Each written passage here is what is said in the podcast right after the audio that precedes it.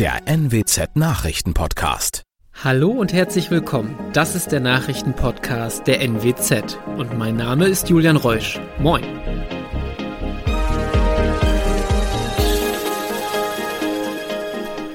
Und das sind die regionalen Themen des Tages. Großbrand bei Palettenhersteller in Bakum. Drei Personen bei Unfall in Rastede schwer verletzt. Und die CDU unterstützt Pläne für Stadionneubau in Oldenburg. Am Mittwoch kam es auf dem Gelände eines Palettenherstellers in Bakum im Landkreis Fechter zu einem Großbrand. Zahllose Paletten sind in Flammen geraten. Durch die extreme Brandhitze habe sich das Feuer rasend schnell ausgebreitet, heißt es von Seiten der Polizei. Verletzt wurde nach ersten Informationen niemand. Rauchwolken waren auch auf der A1 zwischen Lohne-Dinklage und Kloppenburg zu sehen. Die Polizei hatte daher eine Warnung wegen schlechter Sicht herausgegeben. Warum es zu dem Feuer kam, ist noch unklar. Bei einem Verkehrsunfall in Rastede sind am Mittwoch drei Personen schwer verletzt worden. Auf der Reifeisenstraße fuhr ein LKW auf einen Kleinwagen auf. Ein Mensch wurde dabei eingeklemmt und musste von der Feuerwehr mit schwerem Gerät befreit werden. Laut Polizei wollte das Auto abbiegen. Der Lkw-Fahrer bemerkte das offenbar zu spät und konnte nicht mehr bremsen. Auf der Strecke ist eine Geschwindigkeit von 80 kmh erlaubt. Die schwer verletzten Personen sind die Insassen des Pkw. Der Lkw-Fahrer blieb unverletzt. Insgesamt waren 55 Einsatzkräfte von Polizei und Rettungsdienst im Einsatz. Die Ratsfraktion der CDU unterstützt Baupläne für ein neues und drittligataugliches Stadion für den VfB Oldenburg. Dafür will die Partei am Donnerstag im Bauausschuss einem entsprechenden Aufstellungsbeschluss zustimmen. Damit ist allerdings noch nicht die Entscheidung für ein neues Fußballstadion gefallen. Mit dem Beschluss werden die planerischen Voraussetzungen für einen Neubau geschaffen. Im nächsten Schritt müsse der VfB zusammen mit der Stadt ein schlüssiges Betreiber- und Nutzungskonzept vorlegen. Dabei geht es vor allem um eine langfristige finanzielle Perspektive für das Stadion. Der VfB Oldenburg steht kurz vor dem Aufstieg in die dritte Liga. Das Stadion am Maschweg erfüllt jedoch nicht die Voraussetzung für den Profifußball. Und das waren sie auch schon, die regionalen Themen des Tages. Wenn Ihnen unser Angebot gefällt, würden wir uns freuen, wenn Sie unseren Podcast bei der Podcast-Plattform Ihrer Wahl abonnieren. Dann verpassen Sie auch keine aktuelle Ausgabe mehr. Weitere News aus dem Nordwesten gibt es wie immer auf NWZ Online. Und für die Nachrichten aus Deutschland und der Welt übergebe ich jetzt an unsere Kolleginnen und Kollegen aus Berlin. Vielen Dank und einen schönen guten Morgen. Ich bin Nicole Markwald und das sind heute unsere Themen aus Deutschland und der Welt. Bundestag, Abstimmung über 9-Euro-Ticket. Ukraine, Botschafter Melnik hofft auf Vermittlung durch Deutschland und Frankreich. Und Sevilla, Eintracht Frankfurt gewinnt das Finale der Europa League. Wenn Bundestag und Bundesrat zustimmen, soll es ab Juni möglich sein, für nur 9 Euro im Monat bundesweit Bus und Bahn zu fahren. Die Regel soll für den Nah- und Regionalverkehr gelten, drei Monate lang. Das sogenannte 9-Euro-Ticket ist Teil des Entlastungspakets wegen der hohen Energiepreise.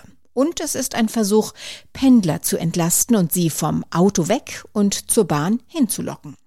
Heute entscheidet der Bundestag darüber, morgen der Bundesrat. Tine Klimach berichtet aus Berlin. Was sind denn die Konditionen für das 9-Euro-Ticket? Pauschal kann man damit so viele Fahrten machen, wie man will. Es ist ein Monatsticket und fahren können die Inhaber damit bundesweit in allen Bussen, Straßenbahnen, U-Bahn, S-Bahnen, in allen Zügen des Nah- und Regionalverkehrs, egal ob von der Deutschen Bahn oder anderen Anbietern. Nicht genutzt werden kann das Ticket im Fernverkehr wie mit dem ICE oder mit Fernbussen. Außerdem gilt das Ticket nur für die zweite Klasse. Platzreservierungen sind auch nicht möglich. Fahrräder kann man nur mitnehmen, wenn ein bestehendes Abo das so vorsieht und dann nur im jeweiligen Geltungsbereich. Ansonsten muss ein Ticket dazu gebucht werden. Und die Bahn garantiert die Fahrradmitnahme nicht wegen der absehbar vollen Züge. Ab wann kann man das Ticket kaufen? Damit es losgehen kann, muss das Gesetz beschlossen werden, also vom Bundestag und dann morgen von der Länderkammer vom Bundesrat sind die ganzen Weichen gestellt. Soll es an sich sehr schnell gehen. Die Bahn und viele Verkehrsverbünde haben den Verkaufsstart schon für Montag angekündigt. So haben sein soll das ganz normal an Automaten, Ticketschaltern oder eben online bei den Verkehrsunternehmen.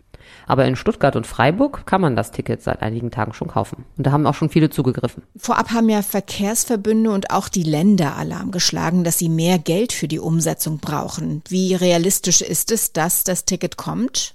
An sich ist es noch offen, ob es das Ticket dann wirklich gibt. Durch den Bundestag wird es wohl gehen, aber einige Länder wollen sich das noch offen lassen, ob sie zustimmen, wie Mecklenburg-Vorpommern, Sachsen und Thüringen, weil sie eben sagen, dass sie mehr Geld für die Umsetzung brauchen. Vorgesehen sind 2,5 Milliarden Euro zum Ausgleich von Einnahmeausfällen. Weitere 1,2 Milliarden Euro soll es für Verkehrsbetriebe wegen Ausfällen durch Corona geben. Viele Bundesländer wünschen sich aber eine längerfristige Perspektive, um die generellen Finanzierungsprobleme im ÖPNV zu lösen.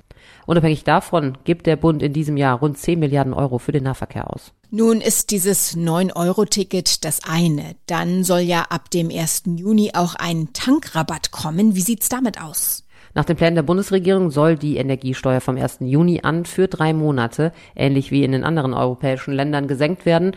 Nach Berechnungen von SPD, Grüne und FDP würde dadurch Benzin um knapp 30 Cent pro Liter günstiger werden. Bei einem Liter Diesel würde das etwa 14 Cent ausmachen. Hochgerechnet wäre das bei 50 Litern fast 15 Euro und für Diesel dann etwa 7 Euro. Der Bund rechnet aber nicht damit, dass die Preise an den Zapfsäulen sofort fallen, sondern erst einige Tage später. Der ukrainische Botschafter Andrei Melnik hat die Bundesregierung aufgefordert, im Ukraine-Krieg zu vermitteln. An der Seite von Frankreich sollte Deutschland versuchen, Friedensgespräche zwischen Russland und der Ukraine zu organisieren, sagte Melnik dem Redaktionsnetzwerk Deutschland. Jan-Hanne Reitze. Bundeskanzler Scholz und Frankreichs Präsident Macron hatten noch kurz vor dem russischen Angriff auf die Ukraine versucht zu vermitteln, waren auch persönlich zu Russlands Präsident Putin gereist. Jetzt haben beide immerhin noch telefonisch Kontakt mit Putin. Der ukrainische Botschafter sieht eine Vertrauensbasis, die eine Gesprächschance eröffnen könnte. Melnik hatte bisher vor allem auf weitere Waffenlieferungen an die Ukraine gedrängt, mit Erfolg. Deutschland und Frankreich hatten schon nach der russischen Annexion der Krim einen allerdings brüchigen Friedensvertrag vermittelt. Das war dann doch ein Fußballfest gestern Abend. Eintracht Frankfurt hat tatsächlich die Europa League gewonnen und zwar in einem richtigen Krimi. Nach Verlängerung stand's 1 zu 1. Beim folgenden Elfmeterschießen bewiesen die Frankfurter die stärkeren Nerven. Am Ende triumphierte der Bundesligist mit 5 zu 4 gegen die Glasgow Rangers. Mehr dazu jetzt von Sebastian Mussemann. Sebastian, alle Frankfurt-Fans mussten dann doch zwischendurch ziemlich zittern. Es sah nämlich gar nicht so gut aus. Was war da los? Ja, da haben sich die Frankfurter zwischendurch ein bisschen selbst in Schwierigkeiten gebracht. In der 57. Minute gab es einen blöden Ausrutscher in der Abwehr und auf einmal waren die Rangers in Führung. Aber die Frankfurter konnten gute zehn Minuten später ausgleichen. Und danach wurde es dann zu einem richtigen Fight. Tore gab es nicht mehr, deswegen dann das Elfmeterschießen.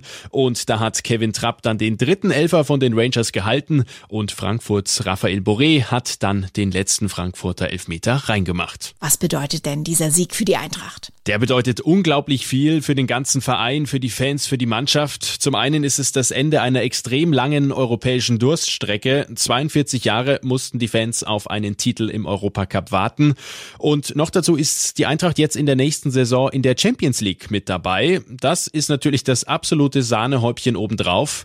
Aber sie haben sich das halt auch wirklich verdient. Nach dem entscheidenden Tor gab es dann kein Halten mehr für die Frankfurter. Was würdest du für eine Jubelnote vergeben? Ich denke, da dürfen wir schon die Eins ins Zeugnis schreiben. Die Frankfurter haben richtig Gas gegeben. Timothy Chandler war direkt nach Abpfiff bei RTL schon richtig gut drauf. Und jetzt wird richtig gefeiert. Danke an die Fans. Danke an Deutschland. Frankfurt regiert. Und heute geht's ja weiter mit der Feierei. Die Mannschaft und der Pokal, die werden am Frankfurter Römer erwartet. Abends sollen sie ankommen, aber die Fans, die werden spätestens mittags dann schon mal mit der Party anfangen. Der Trainer der Eintracht, Oliver Glasner, wirkt ja sonst immer sehr ruhig und abgeklärt. Wie war es denn diesmal nach dem Spiel? Ja, zunächst hat er direkt nach dem Abpfiff mal den kleinen Sprint aufs Feld hingelegt. Danach am RTL-Mikrofon war er schon wieder ein bisschen ruhiger und besonnener, so kennen wir ihn ja, aber gleichzeitig auch ein bisschen sprachlos. Wir haben immer zusammengehalten und jetzt werden wir belohnt. Das ist unglaublich. Die Jungs, was die diese Saison geleistet haben, ist ja, fehlen mir die Worte, die fehlen mir nicht oft. Bei der Pressekonferenz hat er dann auch noch die obligatorische Bierdusche bekommen. Das ist er ja auch noch nicht unbedingt gewöhnt, denn es ist sein erster Titel als Cheftrainer. Erst kommt die Hitze, dann wird's schwül und schließlich kracht's. In einigen Teilen Deutschlands gewittert's heute Abend, vor allem im Westen. Der Deutsche Wetterdienst warnt vor Unwettern mit Starkregen. Wie man sich darauf vorbereitet und am besten verhalten sollte, das weiß Vanessa Reiber. Vanessa, wie mache ich Haus und Garten unwetterfest? Ja, am besten räumt man auf, wenn ein Unwetter angesagt ist. Lose Gegenstände wie Gießkannen oder Blumentöpfe können sich zum Beispiel bei Sturm schnell selbstständig machen. Im schlimmsten Fall können sie sogar Fenster zerschlagen oder jemanden treffen. Am besten schaut man auch, ob Verkleidung am Haus, Regenrinnen und Fensterläden ausreichend befestigt sind. Es macht zusätzlich Sinn, bei Sturm alle Fenster Türen und Rollläden zu schließen. Und wie verhalte ich mich richtig bei Unwettern? Die wichtigste Regel ist zu Hause bleiben. Wer kann, sollte im Homeoffice arbeiten und Verabredungen und Termine besser verschieben. Wer draußen von einem Unwetter überrascht wird, sollte, wenn möglich, irgendwo reingehen, damit er nicht von herumfliegenden Ästen oder Gegenständen getroffen wird. Wenn das nicht geht, sollte man bei Gewitter am besten eine Hockhaltung mit eng zusammenstehenden Füßen einnehmen. Bei Hagel dagegen sollte man sich am besten mit dem Gesicht auf den Boden legen und den Kopf mit den Händen schützen. Welche Versicherung greift denn, wenn nach dem Unwetter was kaputt ist? Da gibt es verschiedene Versicherungen, die da greifen. Bei Unwetterschäden am Haus wie abgedeckten Dächern greift zu einen die Wohngebäudeversicherung. Das gilt bei Sturm ab Windstärke 8, Hagel oder Blitzschlag. Für andere Schäden braucht es dazu zusätzlich die Elementarschadenversicherung, also zum Beispiel bei Überschwemmungen muss man die zusätzlich abschließen. Wer die Versicherung aber erst kurz vor einem Unwetter abschließt, geht wahrscheinlich leer aus, denn der Versicherungsschutz greift nicht sofort nach dem Abschluss. Was ja schon mal passiert ist, dass Keller volllaufen bei Unwettern. Was gibt's da zu beachten? Ja, der Keller ist auf jeden Fall die Schwachstelle im Haus. Wenn der Keller überflutet wird, kann es einen Kurzschluss geben und es kann richtig gefährlich werden, wenn wir dann im Wasser stehen. Also am besten den Strom vorher abstellen. Wer Chemikalien im Keller lagert, sollte die so lagern, dass sie nicht vom Wasser erreicht werden, also zum Beispiel in einem Hängeschrank weiter oben. Hausbesitzer können den Keller mit einer Rückstauklappe schützen. Die Klappe verhindert, dass Wasser über die Kanalisation oder Wasseranschlüsse eindringt. Auch eine Kante vor der Kellertreppe kann das Wasser manchmal noch aufhalten. Nach fast 40 Jahren ist Fliegerass Maverick wieder in den grünen Piloteneinteiler geschlüpft. Tom Cruise ist zurück in der Fortsetzung von Top Gun. Top Gun Maverick läuft kommende Woche bei uns an. Am Abend feierte der Film Premiere bei den Filmfestspielen in Cannes. Mit dabei Tom Cruise. Nicht im grünen Piloteneinteiler, sondern im Smoking und mit Fliege. Dorothea Finkbeiner berichtet aus Paris. Dorothea, wie groß war der Trubel um Tom Cruise in Cannes? Er war seit 30 Jahren nicht mehr da. Es war unglaublich. Cannes hat sich gestern im Prinzip nur um Tom Cruise gedreht. Und er hat alle begeistert. Keinerlei Superstar-Allüren, hat sich endlos Zeit für die Fans genommen. Bei der Premiere waren unglaublich viele Stars, darunter auch Eva Longoria. Und als er dann selbst fröhlich strahlend in Anzug und Fliege über den roten Teppich gelaufen ist, kam als Überraschung die Patrouille de France, die Kunstflugstaffel der französischen Luftwaffe, ihm zu Ehren über den Himmel geschossen. Also der Abend wird in die Geschichte der Festspiele eingehen. Uraufgeführt wurde der Film in San Diego in Kalifornien. Da wurde der rote Teppich auf einem Flugzeugträger ausgerollt. Aber das war jetzt die Europapremiere. Wie fallen denn die ersten Reaktionen aus? Ich habe nur Positives gehört. Die Leute schwärmen über atemberaubende Actionszenen, unglaubliche Flugmanöver, wobei die Darsteller eben auch in echten Kampfjets mitgeflogen sind. Also da setzt der Film wohl schon neue Maßstäbe. Die Geschichte selbst ist, grob gesagt, Hauptfigur Maverick, in der Fortsetzung nicht mehr nur Kampfpilot, sondern Fluglehrer, bekommt eine neue Mission und rettet die Welt. Und ja, die Geschichte lebt natürlich durch die spektakulären Bilder, die Musik und klar, die Schauspieler. Soweit das Wichtigste an diesem Donnerstagmorgen. Ich heiße Nicole Markwald und wünsche einen guten Tag.